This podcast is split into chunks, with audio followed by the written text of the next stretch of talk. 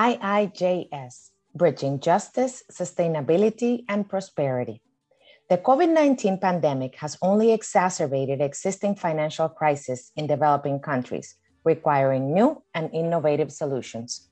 Instead of turning against nature to face economic crisis, countries are looking to work with it and for it. How can we create multilateral strategies to target climate change while addressing increasing debt in countries of the region while promoting true green recovery? Brought to you by the Inter-American Institute on Justice and Sustainability, IIJS. This is the Bridging Justice, Sustainability, and Prosperity podcast series, in which we analyze issues related to our mission to enhance the rule of law and good governance for human rights, as well as environmental and social compliance in the Americas. Building bridges to support multi stakeholder efforts and roles on environmental and climate justice, the sustainability of business, development, trade, and investment. This is Giovanni Vicente Romero, political and communications strategist and columnist for CNN en Español. This is Claudia de Windt, CEO and founding partner of IIJS. I will be your host today. It's an absolute privilege speaking today with Scott Vaughan, International Chief Advisor of the China Council for International Cooperation on Environment and Development. Scott is also a member of the IIJS board, a very esteemed and admired friend and colleague. Welcome, Scott. Thank you for taking the time to talk to us today. Thank you very much, Claudia. I'm right back at you. I feel exactly the same. So honored, honored to join you. This past year, debts of many developing countries have skyrocketed.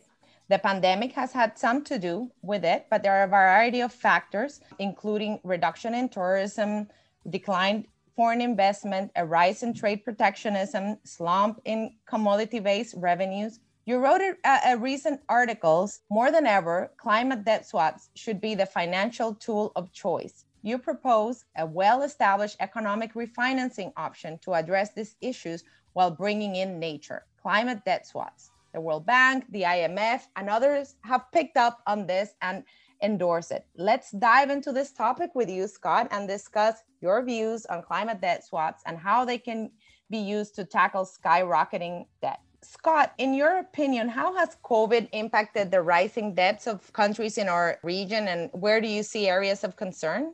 If you look back to 2019, so pre COVID, the debt levels for, for international sovereign debt with developing countries, both low income as well as emerging countries, had never been higher. So they were they were at extremely high levels uh, pre pandemic. And what's also really important to note is uh, compared, for example, to a decade ago, the composition of that debt has also changed a lot. So for low income countries in 2010, 2009, 2010, it was you know a primary engine of this were things like the World Bank, and uh, you know other international public debt as well as bilateral debt. And what's changed in the past decade is there's been an influx of private sector lenders, and um, and so the composition has changed, and um, and so even trying to understand the basic transparency of who old, holds what debt, what are the terms of that debt, what were the interest rates, what were happening with the collateral, et cetera, with the private lenders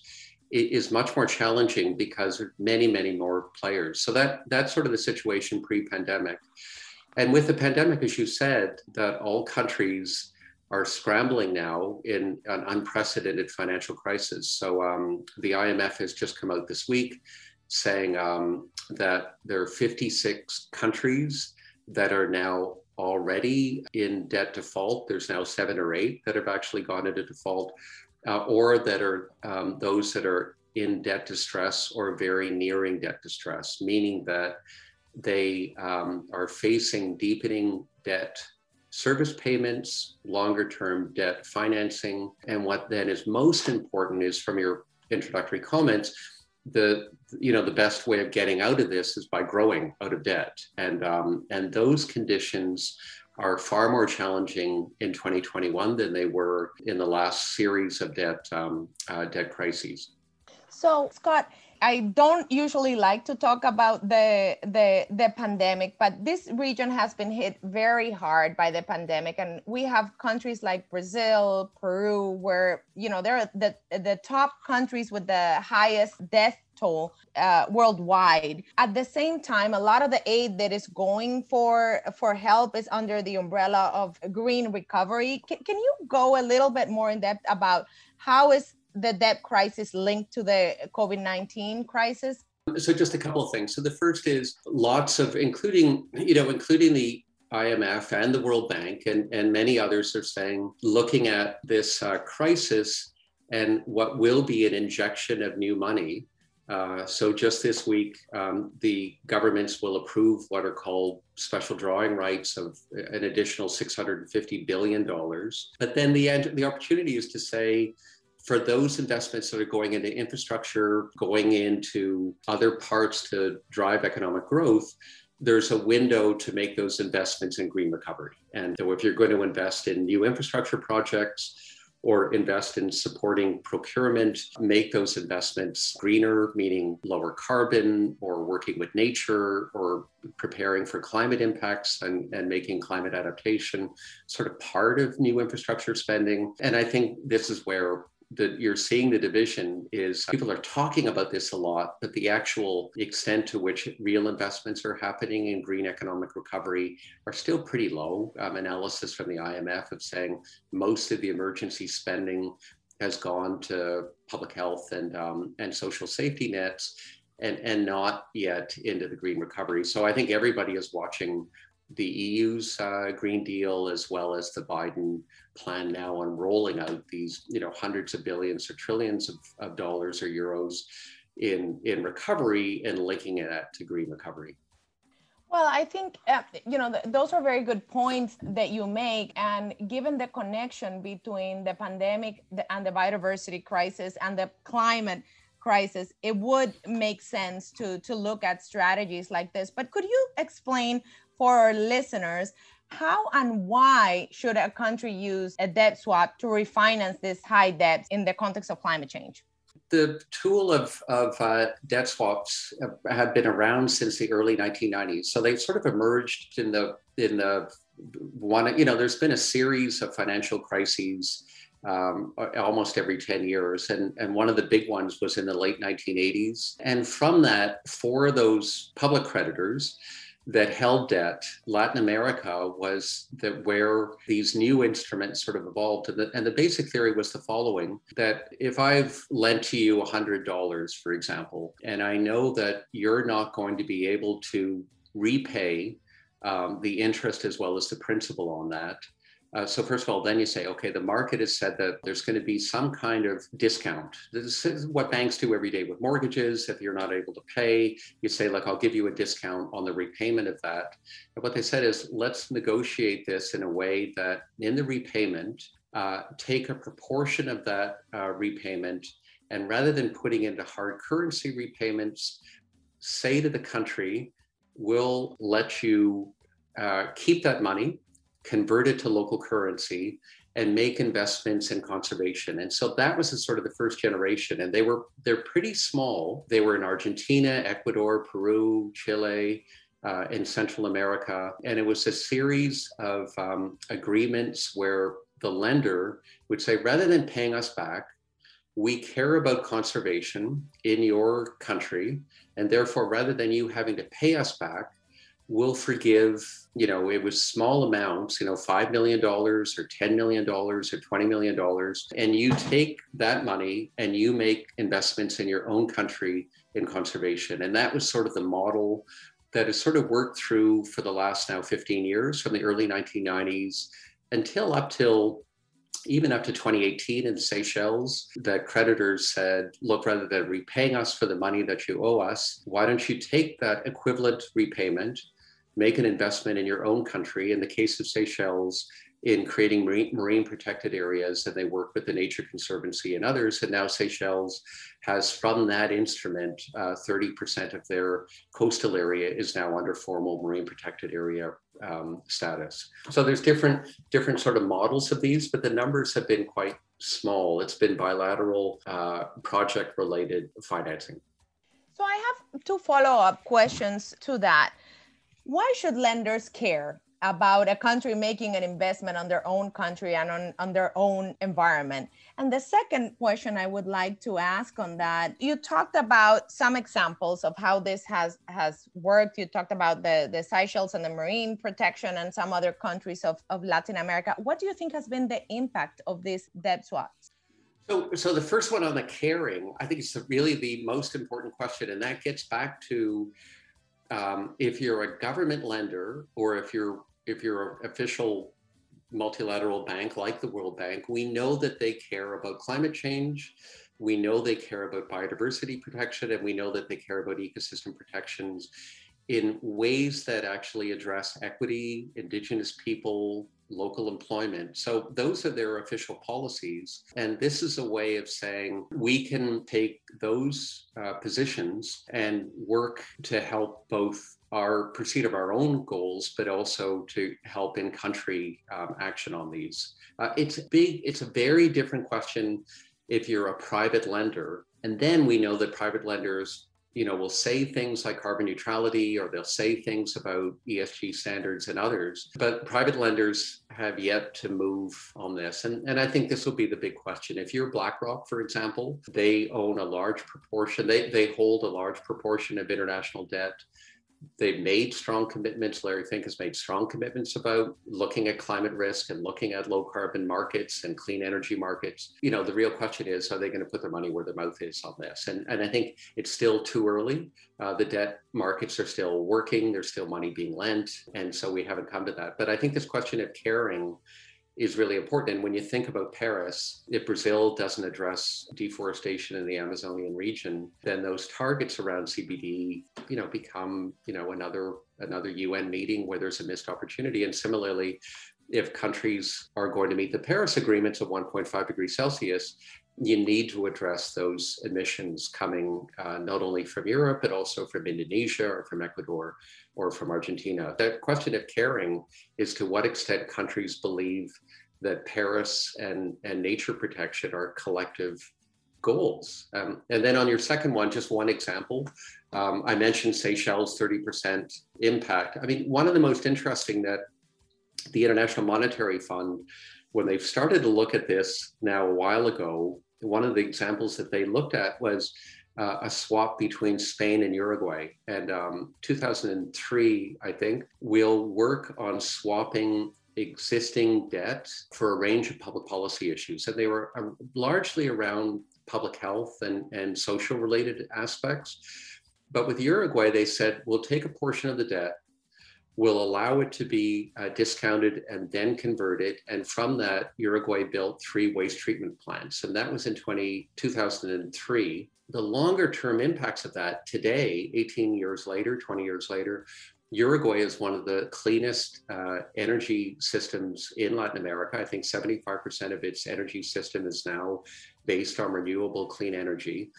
But in addition, Uruguay's balance of payments because of this deal, they used to be a big importer of fossil fuels. They're now largely self sufficient. They're now sort of building a sort of next generation of, of, renewable clean energy, clean technologies, and so also creating new employment and new market opportunities in the country. So the longer term impacts are from a climate perspective, from an energy security perspective, and from a balance of payments. This has really been that small, relatively small deal of $10 million had a cascading effect on, on getting a pathway to, to cleaner outcomes. So I guess, you know, in, in the Uruguay case, it has helped balance or make their energy matrix more sustainable. And you could account for the benefits in terms of reduced emissions to a certain degree. And to follow up on that, Scott, which countries of the region you think would be good candidates for for this type of, of scheme? Or what would make a country a good candidate for engaging in this type of scheme? Well, so there's work underway now. I mean i think the big question will be for me the big question is going to be can there be sort of a broad international systemic approach where the world bank is working on now what they're calling a platform to bring both creditors and countries, uh, debtor countries together and by systemic meaning that you have sort of a, sort of a multi-regional or uh, a multi, you know, multi-level approach, and wh- how that's going to take shape. And that's sort of G20, it's IMF, it's World Bank, it's others, and as well as bilateral lenders. And then the second one is: Are there specific agreements that can be reached at the bilateral level with countries? And I think on that, the criteria that we've been looking at. So, for example, within the lens of China as a big lender, is sort of three, three, four criteria. So the first is what are the countries that China has um, the biggest lending exposure to? In those countries, um, what are the what are sort of some benchmarks for their ecosystem and biodiversity uh, endowments? What are their climate characteristics, both from an emissions and a resilience or a vulnerability perspective?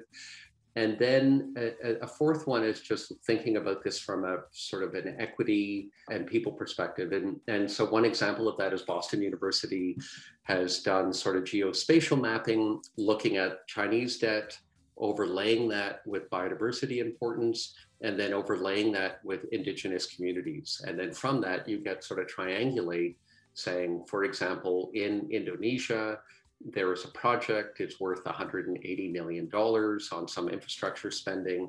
It's adjacent to an area of high biodiversity importance where Indigenous peoples have a strong presence. So that's one area of looking at this con- convergence. Um, International Institute of Environment and Development, IIED, uh, Paul Steele, and Sejal Patel have done a, a, really useful paper again looking at criteria of, um, of looking at biodiversity, climate, debt, and credit worthiness. And that credit worthiness would be for those countries that would be able to renegotiate a debt restructuring.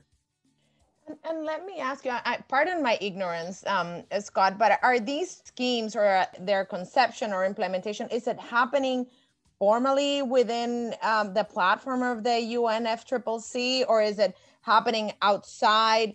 Because as i see it if it is outside it's a complement to the provisions that are being discussed at the at the negotiations. And at least it seems like it's good that things are moving along despite the pace of the negotiations.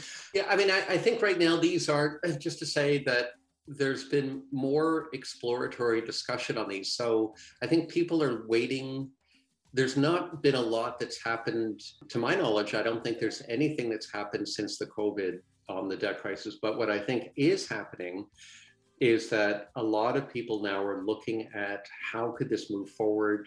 What would be the criteria in order to close exactly right? How do you close the, the climate financing gap of Paris and also um, the CBD uh, conservation financing gap? And can the can debt be one instrument, not the only instrument by any means, but one instrument to complement the promises that have been made under that, as well as the Sustainable Development Goals. So, you know, there's been there's been now in the financial markets, there's you know there's a whole bunch of new green bonds and blue bonds and SDG bonds, and and one proposal is to say, take the existing um, tranche of bonds that, that a country holds and swap those for a green bond. And you know, there's been proposals coming out of Europe on this, but everybody is now trying to tee up how it's going to look. And I think my sense is there's now a first mover on this. Is that who's going to move first? Um, the Biden administration, in their election platform, said that they support uh, aligning uh, debt treatment with Paris. And um, you know, and G20 is now looking at this in a working group with China and the United States on the uh, working group on sustainable finance. And you know, the just mentioned this the special drawing rights of the IMF or the board I think is going to approve it this week. And can part of that be allocated to green sort of green financing?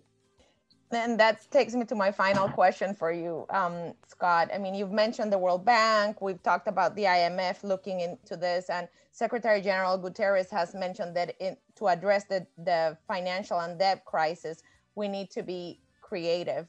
Yeah. At the end of the day, if we want to see schemes like this become mainstream in light of so many options that seem to be out there right now, who needs to drive this?